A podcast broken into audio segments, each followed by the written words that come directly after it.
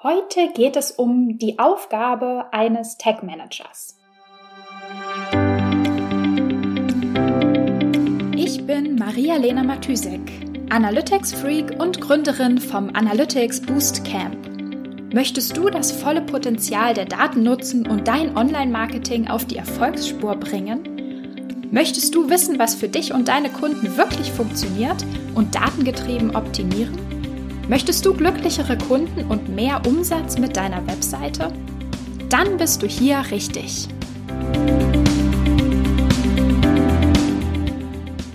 Hallo und herzlich willkommen zu einer neuen Episode. Gestern ging es ja schon einmal um den Tag Manager oder im Speziellen um den Google Tag Manager.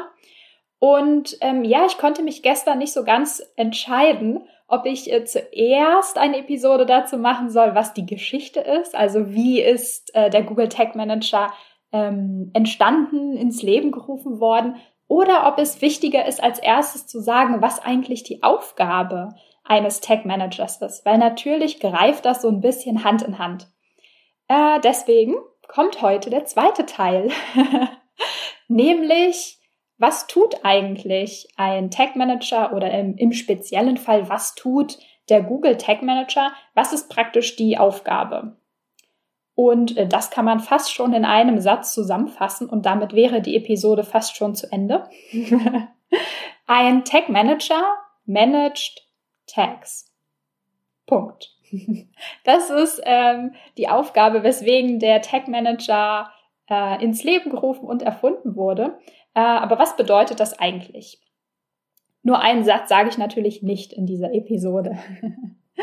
also, der Tag Manager ist praktisch ein Tool, in dem alle Informationen hinterlegt werden, wann welche Daten wohin getrackt werden sollen. Also diese, ähm, diese Information, wann was passieren soll, das sind die sogenannten Tags. Und deswegen heißt es Tag Manager. Also der Tag Manager hat einen Überblick darüber, ähm, welche Tags es gibt, also wann, was, wie, wohin getrackt werden soll. Also wann soll zum Beispiel ein Page View an Google Analytics gesendet werden, äh, wann soll eine Conversion getrackt werden, soll mit dieser Conversion vielleicht auch der Wert, also wenn es eine Transaktion ist, ähm, der Bestellwert oder der Preis des Produktes mitgetrackt werden. Also all diese Tracking-Definitionen werden ähm, im Tag Manager sozusagen definiert, die werden da aufbewahrt und der Tag Manager ähm, ist dafür verantwortlich, die richtigen Dinge im richtigen Moment zu tracken und zu senden. Und das bedeutet letztendlich, dass im Webseitenquellcode nur noch der Tag Manager selbst eingebaut wird. Also ohne Tag Manager, sozusagen in der Welt vor dem äh, Tag Management, wurden sämtliche Tracking Snippets und all diese Definitionen wirklich in den Webseitenquellcode selbst reingeschrieben. Also an jedem Button, der irgendwo getrackt werden sollte, war immer auch die Definition oder die Information vermerkt, wenn jetzt ein Nutzer auf diesen Button klickt, soll das getrackt werden?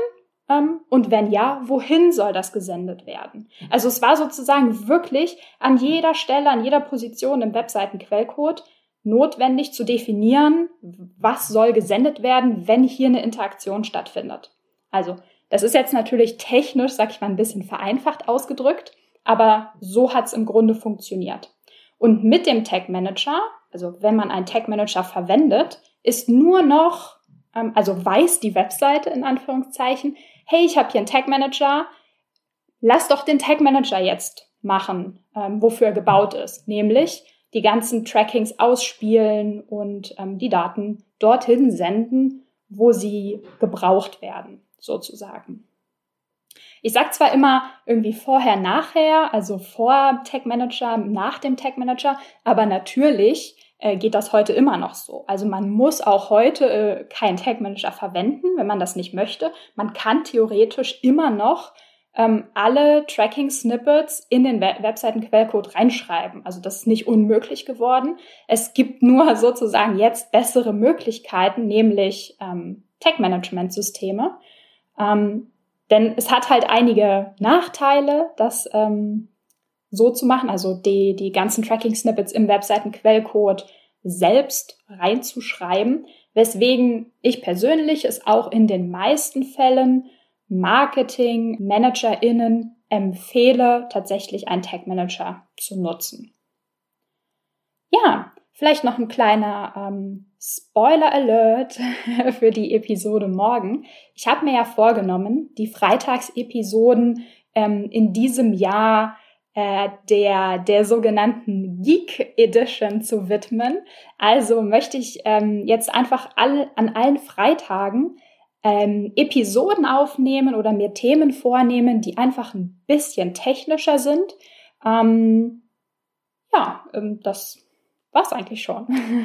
das heißt, morgen wird's ein bisschen technischer, aber äh, wie du ja weißt, mein Anspruch ist es immer, kein abgefahrenen fancy schmancy ähm, Zeugs runterzurattern, sondern ich möchte natürlich alle meine Podcast-HörerInnen mitnehmen, das heißt, ähm, ich bin mir sicher, du kannst auch was mitnehmen, selbst wenn du jetzt denkst, Uah, Technik. Und bis dahin, ähm, wir hören uns dann wieder. Bis dann. Ciao, ciao.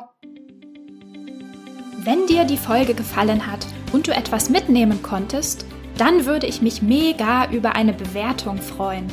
Abonniere den Podcast, teile ihn mit Freunden und Kollegen und wenn du selbst eine Frage hast, die ich dir in der Analytics-Sprechstunde beantworten kann, dann schreib sie mir auf jeden Fall per Mail an maria.analyticsfreak.com, auf Facebook oder über LinkedIn.